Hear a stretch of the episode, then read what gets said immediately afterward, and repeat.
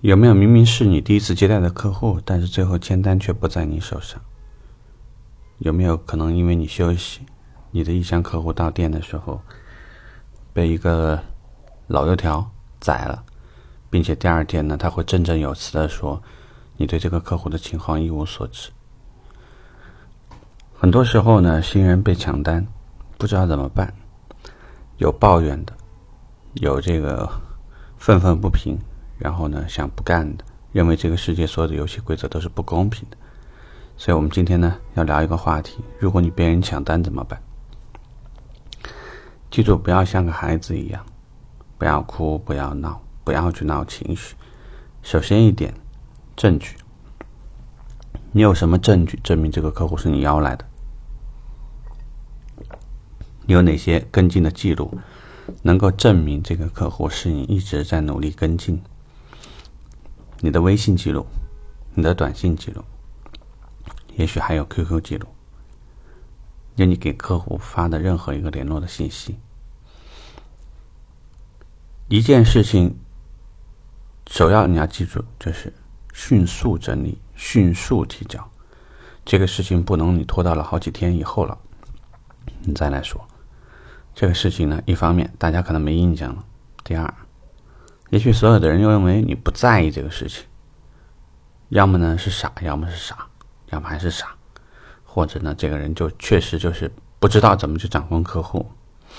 所以，与其你给到别人展现出来的感觉是毛头小伙子对这个社会一无所知，或者对游戏规则一无所知，不如说在当天迅速的整理所有该。对你有利益的信息，并且清晰给客户打个电话。这个电话，请你记住，录音。你会给客户打个电话说：“这个听说你在我们的一个同事手上办了这个车，那这个其实是无所谓，因为你选择了我们的门店，选择我们品牌，这个呢都不会有问题。甚至说未来的时间，我还会为您持续的提供服务。我只是很想知道，您觉得我哪些地方做的不太好？”您看现在是不是方便？可以跟我大概说一下。如果客户在电话里面明确表示出，你的同事说在你手上办也是一样的哦，我不知道呀，我以为就是在你手上买的，这类的话，你把这些信息全部都采集了，你就可以去找你的销售经理了。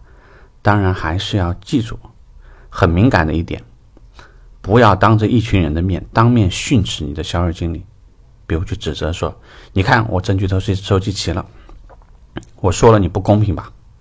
这个事情是绝对避免的。你要做的事情一定给我记住，私下交流。这个呢有几个原因：第一，你要给你的老大留面子。如果万一他做了一些之前他在公开场合表示过有一些错误的描述，类似于说：“哎呀，我们的新人跟进还是会做的，但是。”对客户的判断不准确，或者呢，在这个订单当中呢，贡献度太低啦，怎样怎样？这个方面呢，还是要向我们老人学习。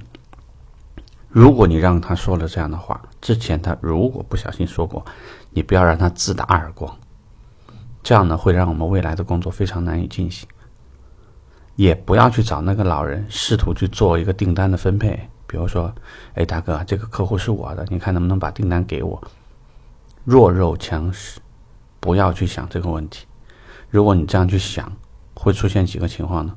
说不定反咬一口，说你这个人呢，订单想要做订单买卖，或者说是内部的这种订单分配，这个很多地方是禁止的。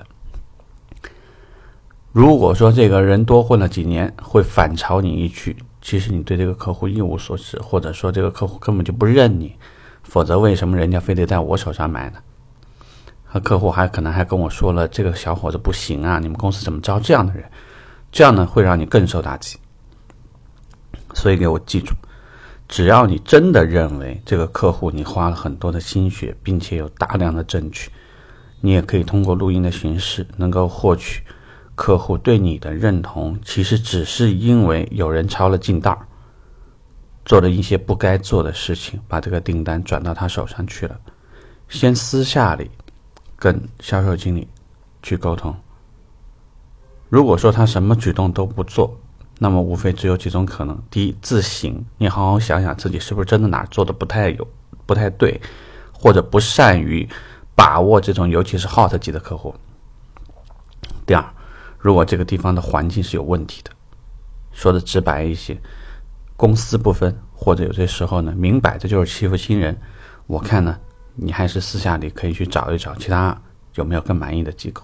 这个就是我给你的建议。OK，这个话题我们聊到这儿，拜拜。